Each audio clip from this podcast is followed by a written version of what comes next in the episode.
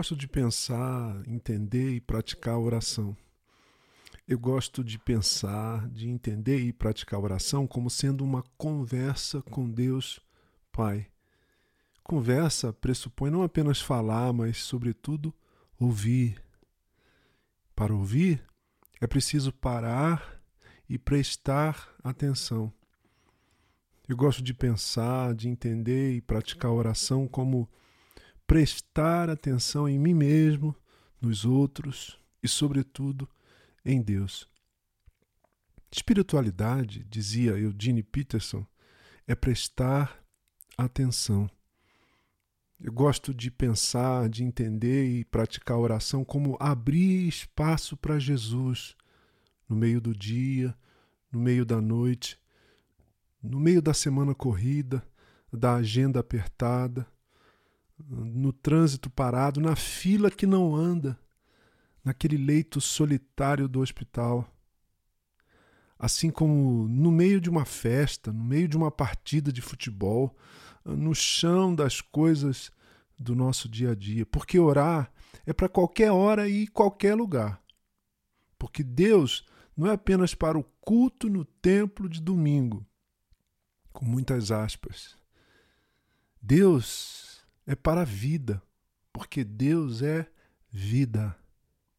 Eu gosto de pensar, de entender e praticar a oração como um encontro com o meu coração e com o coração de Deus.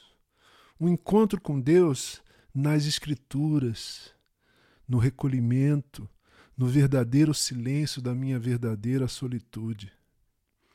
Eu, eu não oro de mim, sobre mim, para mim mesmo.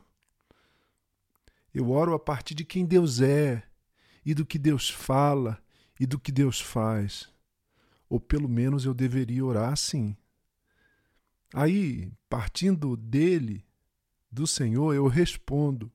Respondo confessando o meu pecado, respondo pedindo ajuda, respondo agradecendo o seu amor. Então eu gosto de pensar a oração, de entender a oração e de praticar a oração de modo simples. Três palavras: perdão, socorro, muito obrigado. É claro que outras palavras entram no discurso e na conversa, mas essas três são a base, o solo e o começo. Eu gosto de pensar, de entender e praticar a oração como uma interação da minha vontade com a vontade do Pai. Primeiro, reconhecendo que eu tenho uma. Eu tenho desejos, eu tenho planos, eu tenho sonhos. Mas eu entendo que Deus, infinitamente poderoso e sábio e capaz, discerne o que é melhor para a minha vida e para a vida de cada um dos bilhões que vão acordar no dia de hoje e tão distraidamente vão viver as suas vidas. Orar é buscar o reino e a vontade de Deus, que é Senhor do universo e do tempo. Eu gosto de pensar, de entender e praticar oração como essa interação com a providência divina.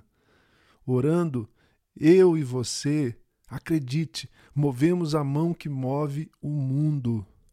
Por quê? Porque Deus quis e quer assim. Algumas coisas só acontecem se nós orarmos. Algumas coisas só acontecem se nós orarmos. Está escrito, eu creio. Creia também, experimente esse mistério tão belo da bondade do eterno Deus.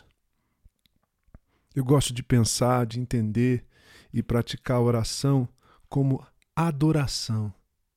Quem ora, adora porque se ajoelha diante de Deus, reconhecendo que Ele é Deus e Pai e Senhor de tudo e de todos. A oração que o Senhor nos ensinou não é feita apenas de pedidos, o pão nosso, o perdão nosso, o livramento nosso.